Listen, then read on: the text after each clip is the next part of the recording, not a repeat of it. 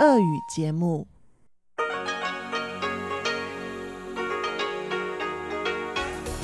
В эфире Международное радио Тайваня.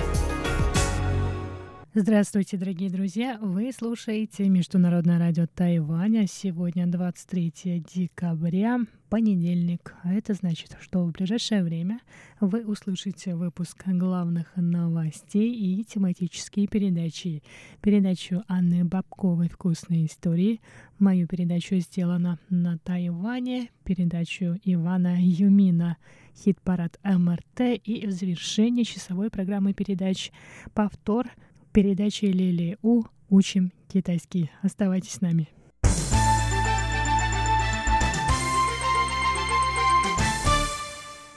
Итак, главные новости 23 декабря. Министерство юстиции Китайской Республики Тайвань сообщило 22 декабря об отказе Гонконга помочь в расследовании грабежа, совершенного гражданином Китайской Республики в Гонконге. Преступление было совершено в октябре, а в ноябре преступника задержали правоохранительные органы города Тайджуна на Тайване.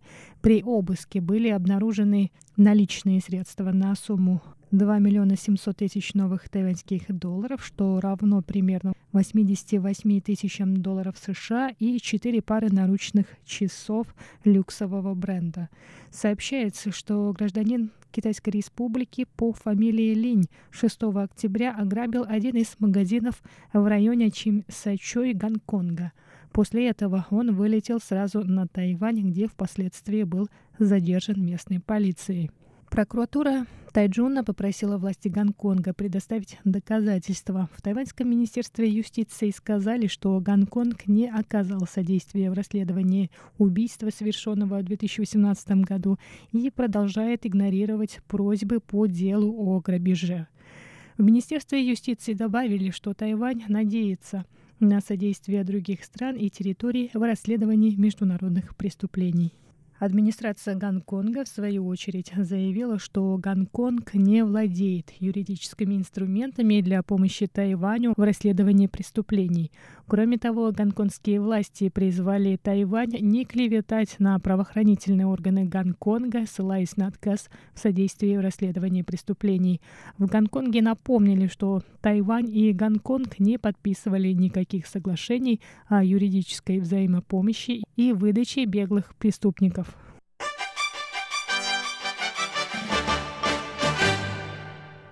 Центр противодействия африканской чуме свиней провел 23 декабря учение по борьбе с эпидемией, которая поразила фермерские хозяйства 11 стран Азии.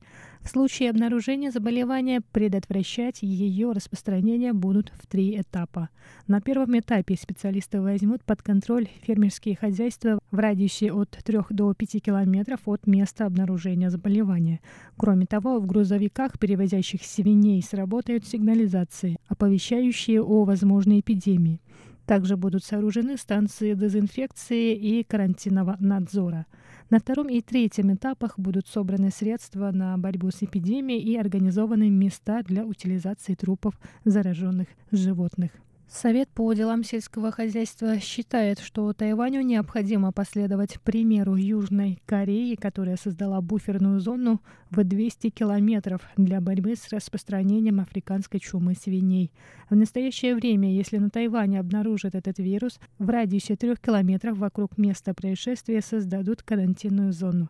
Карантин будет снят, если в течение 20 дней не будет повторной вспышки. Кроме того, в уезде или городе, в котором это произойдет, будет введен запрет на перевозку и забой свиней в течение 7 дней. Этот запрет может быть продлен, если будут повторные случаи заражения.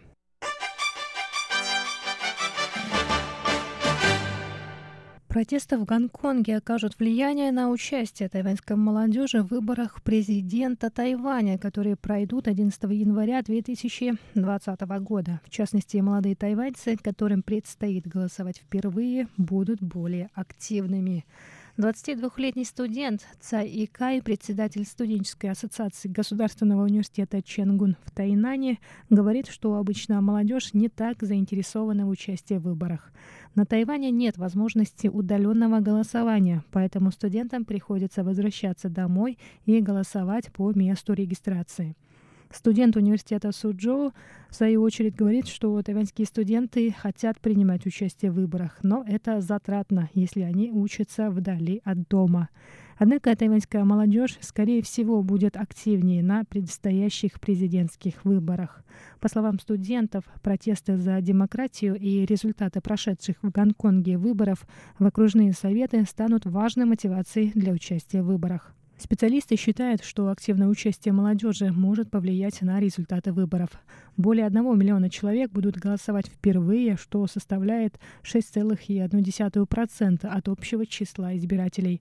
Скорее всего, они отдадут голос за действующего президента Цаин Вэнь, которая неоднократно выражала поддержку протестующим в Гонконге и выступала против давления со стороны Китайской Народной Республики.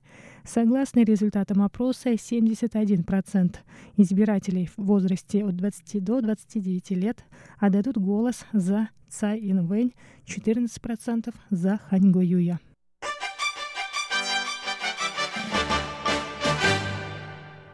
Проект «Ночь в президентском дворце» завершилась 16 декабря. Последними ночь в историческом здании президентского дворца в Тайбэе провела пара польских блогеров-путешественников Лукаш Смолинский и Наталья Ситарска. Проект, организованный по случаю столетия здания президентского дворца, был инициирован Генеральной ассоциацией китайской культуры, Бюро по делам туризма и Министерством иностранных дел Тайваня. Из 167 заявок от блогеров из 33 стран мира были выбраны 10 групп, которые ночевали в президентском дворце, начиная с октября. Представитель ассоциации рассказала, что всем участникам проекта понравилось не только само здание президентского дворца, но и тайваньская культура, местная кухня и дружелюбные тайваньцы.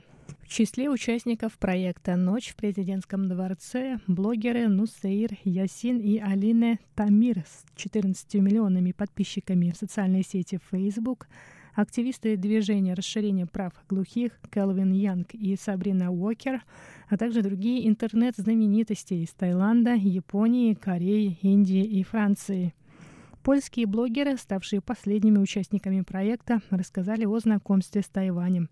Впервые они соприкоснулись с тайваньской культурой в путешествии по Юго-Восточной Азии, когда они попробовали молочный чай с жемчужинами из тапиоки. После этого они открыли первый в Польше магазин с тайваньским молочным чаем.